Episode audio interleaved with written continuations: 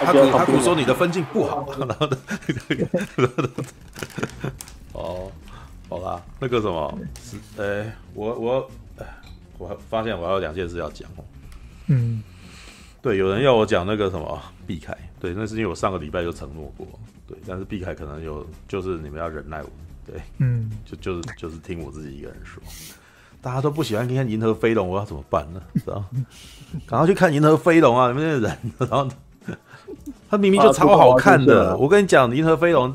完完全全符合我之前在刚刚在讲的剧场性，然后那个什么好莱坞价值，然后正面美国价值跟理性，你知道？他是他是那个纯到不能够再纯的那个什么美国价值，你知道吗？真的啊。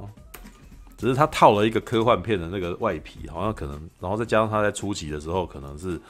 呃，有那种风水世家型的那种那个什么的比较简陋的那种风格，所以导致很多人可能都看不太起他们。对，All right，哦，Star Trek Picard 这一部，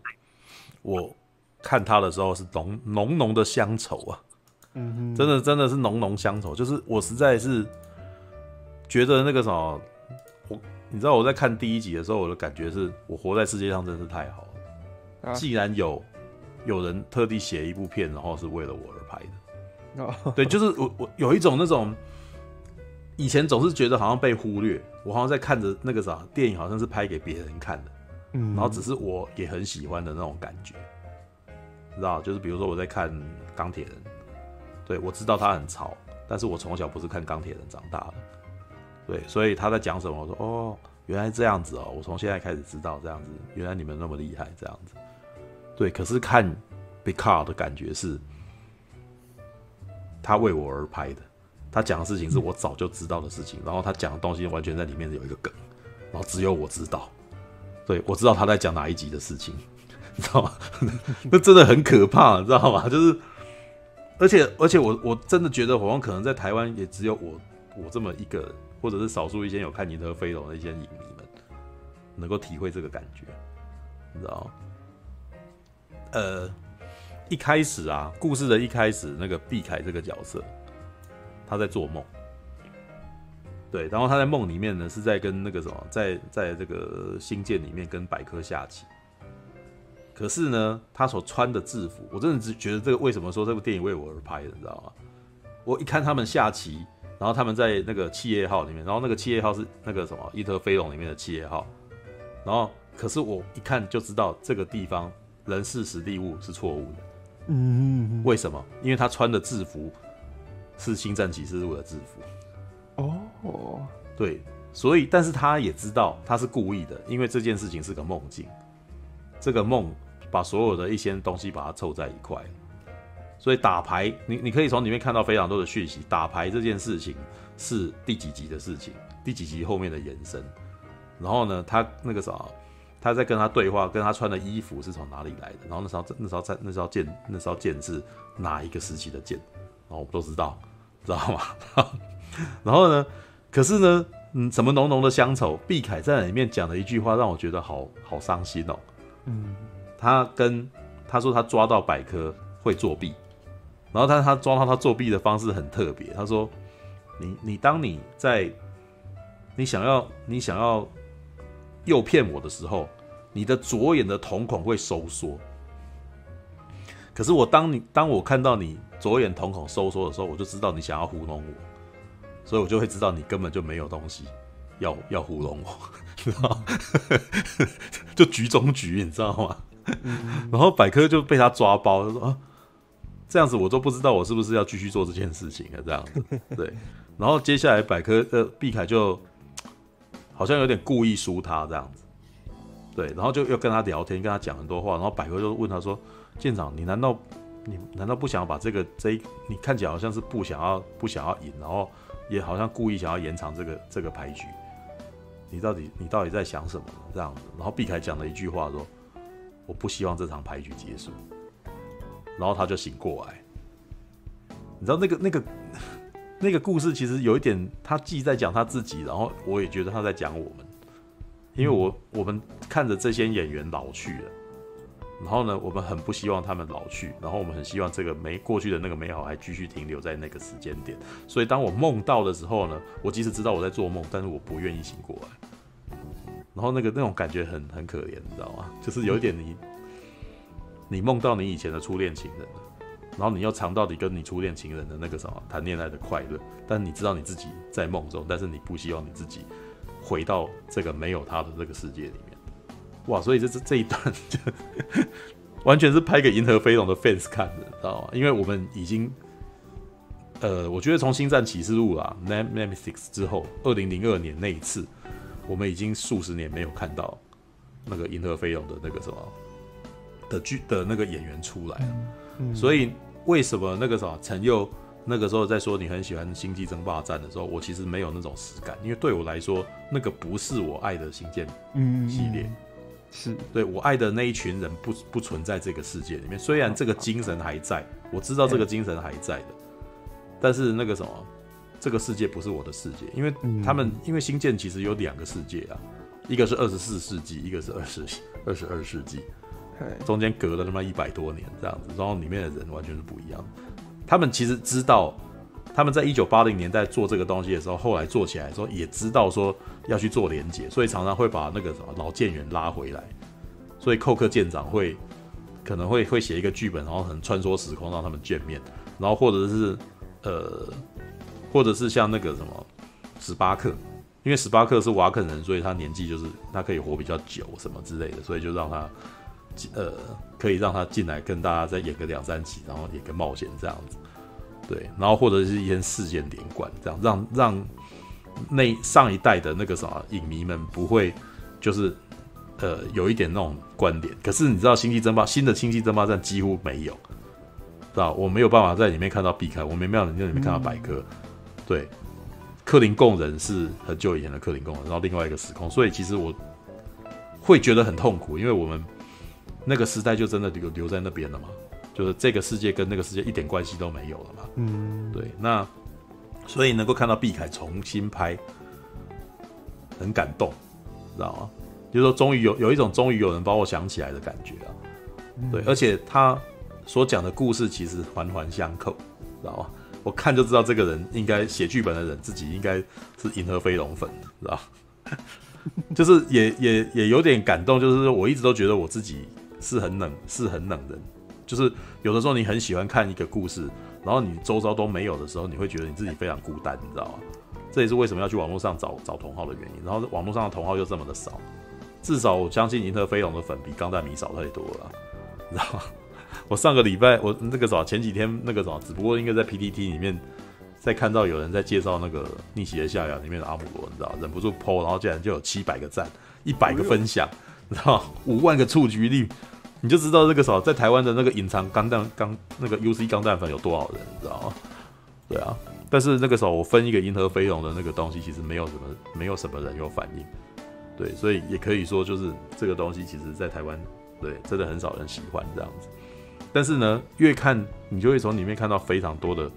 线索，然后只要你自己是银河飞龙的观众的话，他在里面啊，其实他在里面其实。继续探讨《银河飞龙》里面的那个人工智慧这件事情。嗯，呃，应该是说《银河飞龙》其实到最后其实做起来的最成功的一个角色是 Data 百科。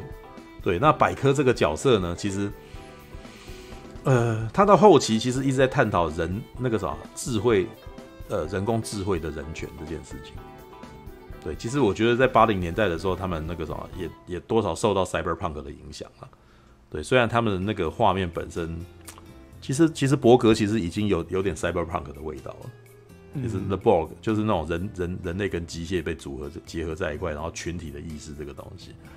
对，那这一次其实伯格也跑回来了。然后这个故事其实目前因为才拍到第二集而已。对，每个礼拜等一集，真的妈超级太超级痛苦的。他为什么不一口气全部出来呢？对，那呃，这一次。还放了一些那种 cyberpunk 的东西进来，因为他其实讲了一个人工智慧，但是人工智慧本身不知道自己是人工智慧啊。嗯，对，就是有一个女生，她突然间就是呃，故事就是讲说她要好像被德斯众学院录取哇，那个讲到德斯众学院更是那个 就就是术语，你知道吗？德斯众学院是那个什么星际联邦里面那个什么一个反正就是类似星际联邦里面的哈佛大学，知道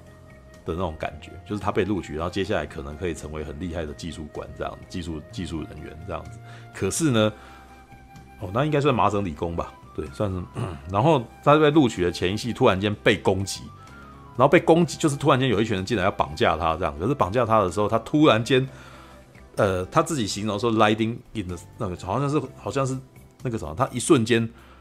他突然间知道要如何战斗，知道就好像那个什么雷打在地面上一样的直觉，这样子，知 道那。我刚才看了一段的时候笑，我说：“哇靠妈，这边还混了神鬼认证在里头，你知道吗？你不你你不记得，所以其实你不晓得，你其实是一个特务，你知道吗？你其实拥有特务般的身手，然后你其实那个时候很厉害这样子。然后在他的那个幻，就是于是这个女生在呃莫名其妙的那个什么打赢了那个什么这些刺客之后呢，然后眼中闪出了幻象，就是他脑袋里面突然间出现了一些那种他从来没有看过的线索，结果是碧凯舰长。”他必须要回来找碧凯舰长，觉得说他必须要帮助，就是好像只有碧凯舰长可以帮助他。那碧凯舰长呢，遇到他的时候呢，你知道不愧是那个什么最伟大的舰长哇，思路非常的清晰，马上就逻辑电闪，就说你难道是百科的那个吗？你你是不是百科的？跟百科有关系啊？我之前有一个朋友啊，我之前有一个朋友，他是我最最那个什么这辈子最好的朋友，可是他不是人这样子，你是不是跟他有点关系呢？哇，看到那一段起鸡皮疙瘩，因为以前百科在《伊特飞龙》里面曾经有一集，是他在探索人为什么要有后代这件事情。嗯，他在探讨人为什么要有后代的时候呢，曾经为自己做一个实验，让自己有了后代。那当然是自己那个什么，是他按照他按照他自己的神经元网络来设计出另外一个小型的他。但是小型的他当时在谈在讨论的时候，曾经有在想说。要找什么样的外形？那其实有里面有提过说，诶，是不是我的那个什么孩子的外形是变成克林贡人这样子也不错，这样。不过没这样做了，所以最后是一个小女生。然后你会发现说，他这一次找到这个演员的那个造型，其实刻意的跟那个小当年那个什么演出来那个小女生的造型很接近。对，也就是说，然后难道他真的是百科的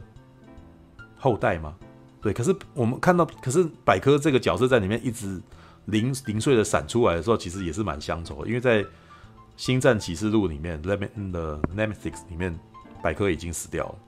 嗯，对。然后虽然在最后，其实那个那个剧场版最后其实丢给观众一个希望，就是 B4 哦，因为那个什么百科的孪生就是早期的那个什么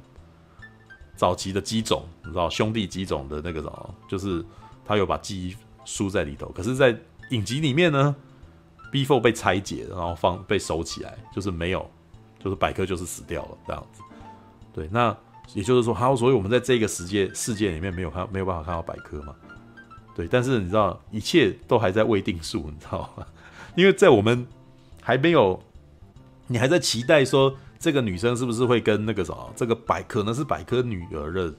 的女生是不是会跟毕凯展现出？会开始一股大冒，会开始进行大冒险的这样子，结果这个女的就死了，哇，人马的，要被炸死，然后那个我都非常的错愕，说哈，what the hell，哈，你刚刚才开个梗，然后就就死了这样子，好啦，不过这边很拔，这边很很肥皂剧，因为这些当他死了以后说哈，原来这个女生可能还有双胞胎哦。然后所以故事是被拉到一个很远的地方，但是这个远的地方又又是一个大梗。原来呢，这个女生，呃，她她的那个孪孪生姐妹呢，在太空当中进行伯格方块的研究。伯格方块的研究，哎，哇，也就是说，我们知道那个什么，呃，伯格这个伯格这个技术会再次出现。然后你，因为我们其实从阵容知道说，那个呃，航海家号的那个什么九之七啊，对，Seven of Nine 会出来哦。Seven of Nine，如果你们不太熟的话，Seven of Nine 应该是那个什么电视影集，就是那个什么呃星舰系列的那个电视影集里面最辣的女人，最辣的角色，就是她在里面基本上是那种哇那个高挑的身形，模特般的身材，你知道吗？很很辣，你知道？每次到后来那个航海家号系列啊，基本上后半季、后面三季基本上都在看他的。他每次出来，基本上就哇，那个身材才超棒，因为他穿紧身衣，你知道？然后又演一个那种，如果你们有看那个《城市猎人》的那个什么续作啊，那个天使心，你知道？大概就是那种个性，就是他是一个机械，因为他是本来是伯格人，然后他伯格派过来，然后监视人类，然后人类后来把他救回来，因为他本来也是人，只是被被改造成伯格这样子，被同化了。那把他救回来以后呢，他就变成要一步一步的慢慢学习如何当人，所以他本来会有非常多机器人般的一个思考模式，或者机器人般的那个逻辑，然后慢慢的学会，所以他其实呃有点像是百科的变体啊。但是他是真正的人，他是本来以为自己是机器人的人，然后慢慢的要学习做人，然后百科呢是一个机器人，然后要要去学习那个什么，慢慢的去模仿人类的行为，这样子，它是反过来的，你知道？那呃，基本上这种这种故事其实基本上有很多好笑的部分，就是会越来越呆萌，知道？里面会有很多崩，就是他常常会不了解一些人的那种自然行为。对，那在不能不了解自然行为的时候，会做出非常出出人意表的事情，这样子。OK，那目前看到这边几乎都是毕凯舰长的主场。对，那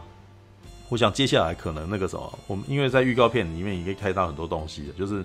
已经看到那些那个老舰员会回来啊，一些老人会回来客串一下。对，好吧，那只好等下个礼拜了。你知道，每个礼拜看这个都很痛苦，因为他每一集大概也才。四五十分钟而已，对。那呃，如果以我们现在的那个什么，你们你们能够比较容易理解的观点来说的话，大概就是金超群回来演包青天的感觉。对，就是那种包青天已经很老了，对，然后再回来，然后那个什么，他在想念的展昭这样子那种感觉，你知道吗？就这就是这种味道。对，然后只是呃，摄影技术好很多。然后那个什么，那个古装的那个造型也强大很多。因为以前说老实话啊，《银河飞龙》以前的那个什么，他就是在棚内拍的，他的那个剑桥就是呃弄好了以后就一直在那边这样子，所以他基本上就是很像那个大家，我那时候都觉得，呃，他把那个什么银河号啊，他把那个银河级的那个什么舰艇的那个舰桥弄得很像美国的那种客厅，你知道吗？他们几乎都是坐在沙发上面，然后发号施令的那种感觉，对，所以以他很，他其实就是美国人的连续剧，每个礼拜一次的那种连续剧，然后三三三厅连续剧，对对，就是那种对，然后每个礼，但是单元剧，所以是在每一每一个礼拜，然后解决一个事件的那种单元剧，对，那成本很低，对，因为他们每次传送到那个什么星球上面，你也看，哇，那也棚内。知道吗？那个布景好假，那个石头好假，这样子。对，那大概到第四季、第五季，他们才终于去外景，知道？这有点，如果你没有看六人行的时候，就知道了。六人行几乎都在棚内拍，然后棚内的光线啊，跟那个场景，一看就知道是假的。对，那他们只是在假的地方里面，然后去演绎出，靠他们的表演能力去让观众相信这个故事。然后当然编剧也很重要。对，所以其实我才会一直说，他们其实星舰系列啊。他们不管是电影或者是影集，其实他们都非常的仰赖演员的演技。嗯，这也是为什么他们会找了派屈克史多华来演舰长的原因。因为派屈克史多华其实是专门在演莎士比亚剧的。对，那呃，这些演员其实每个人都还蛮有实力的。这也是 Data，就是那个什么呃，布莱特史宾纳了。在虽然他们不是主流的那个什么好莱坞巨星。但他们其实是一直在美国的那个表演业啊，有一席之地。对，他们其实也常常就是，即使是 DS 九啊，后来的 Deep Space Nine 的后面的那一套影集，或者是 Voyager，这些演员们，他们在没有拍这些影集之后，所以看他们在诠释这些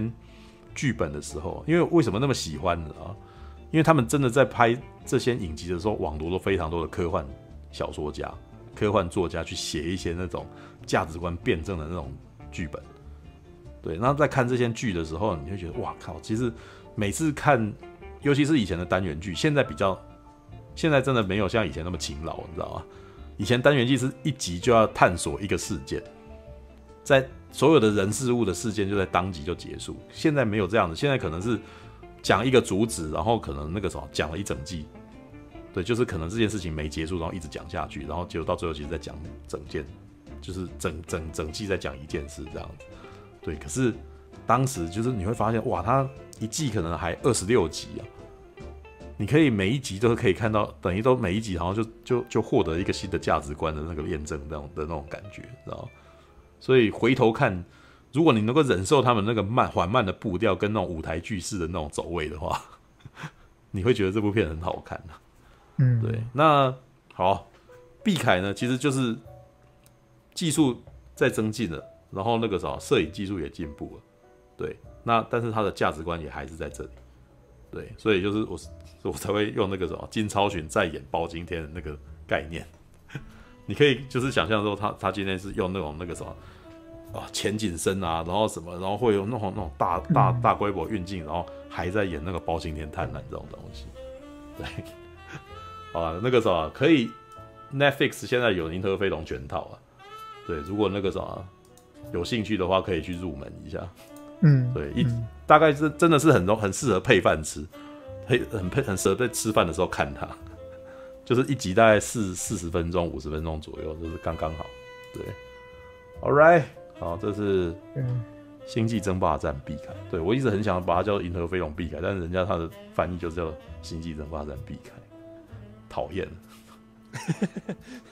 因为《星际争霸战》不符合那个啊，不符合他们那个。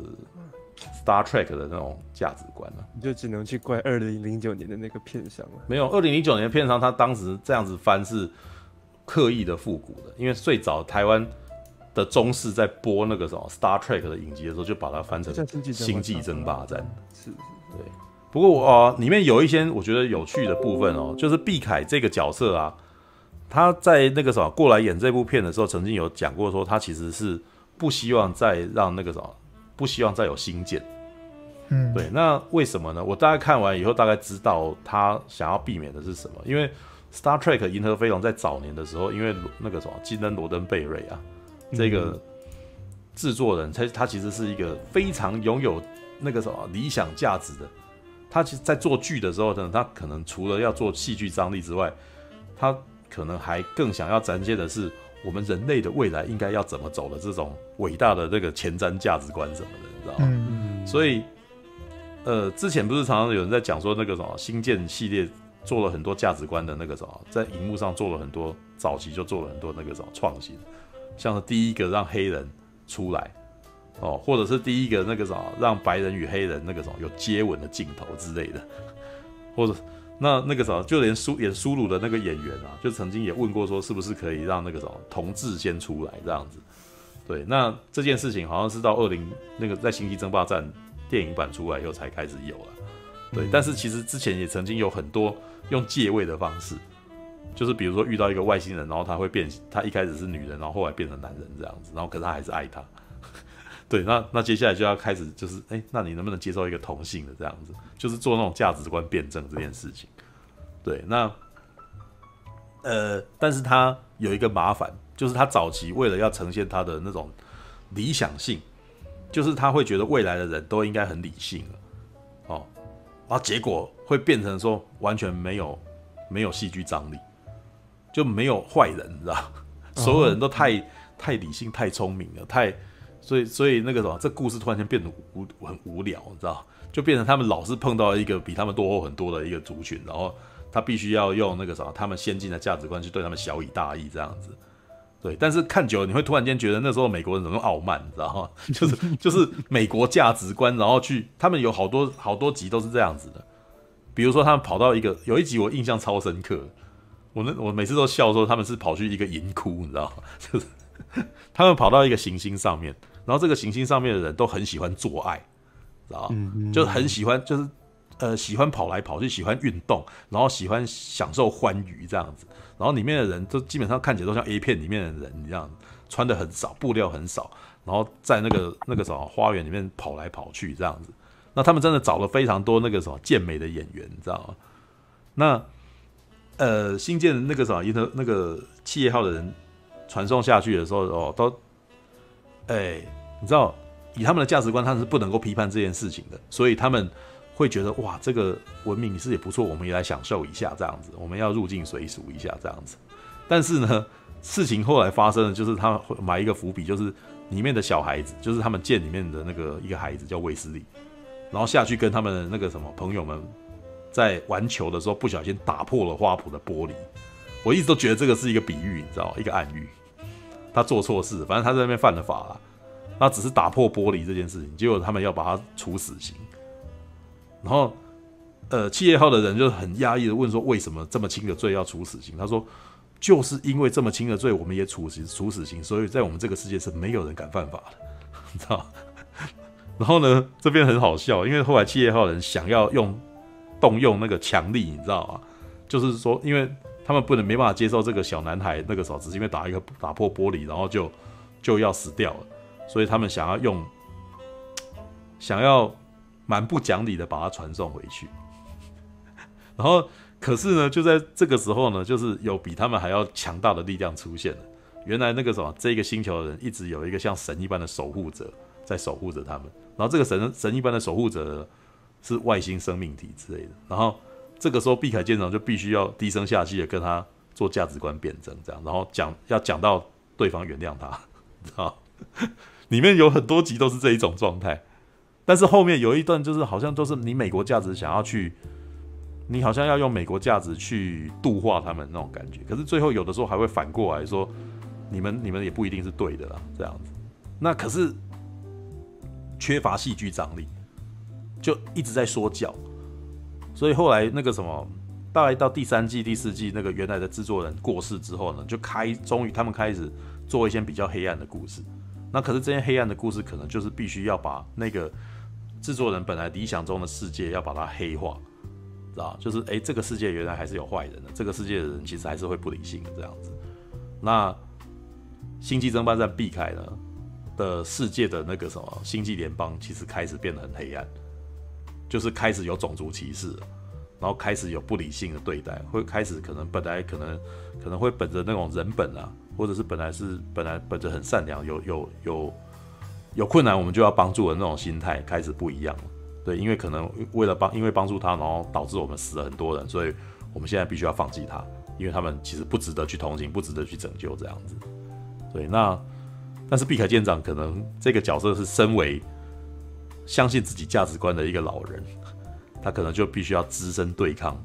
对抗对抗这个体制或者什么，要自己去去奋斗。那我觉得这个是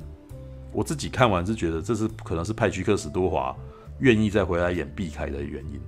因为他觉得这个戏剧比较有张力。对，那因为他过去在拍那个《战斗巡航》跟那个《星舰启示录》的时候，都是这个样子，就是这还蛮有趣的啊。在《银河飞龙》里面的毕凯舰长基本上是全知全能，就很厉害、很伟大，然后永远都知道要干什么，然后而且大家都很尊敬他，然后他总是会呃据理力争哦，甚至连那种。像神一般的外星生命，你都要听他的话的那种感觉。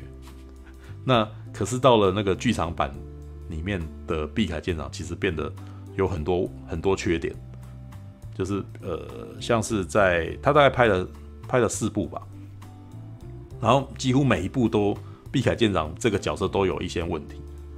像是在《日换星移》里面，他呃体验生离死别这件事感到悲伤什么，他突然间他就是。必须要花很多，就是他开始有可以去挑战说一个人，然后突然间遇到那个什么家里面的人过世，然后他开始在怀疑他自己的价值观这个东西，然后或者是第二呃战斗巡航的时候是恨，呃博格人又回来了，然后他为了要杀死博格人，然后他甚至愿意那个啥，就甚至叫整个舰的人要跟他玉石俱焚这样子，这其实很不像以前的碧凯舰长，就是一个已经扭曲的一个。人这样子，那他在呃，派屈克史都华其实就可以看得出来他在介入这件事情，就是他希望他的角色能够更多扭曲、更多奇怪的事情、更更多黑暗面，然后让他可以去诠释这样子。对，那我觉得他这一次的影集可能接下来也可能会有蛮多这种东西的，虽然只看了两集而已，应该过明天还有新的一集可以看。感谢您的收看。喜欢的话，欢迎订阅频道哦。其实我真心觉得李安搞不好很适合拍《新世纪福音战士》的真人版，要不然拍钢弹系列也是个不错的题材了。 亲父にもぶたれたことないのにこれからもお达者で失礼いたしますお子様をお预からしソメ お前だって軍人になったんだろうが。まだ僕には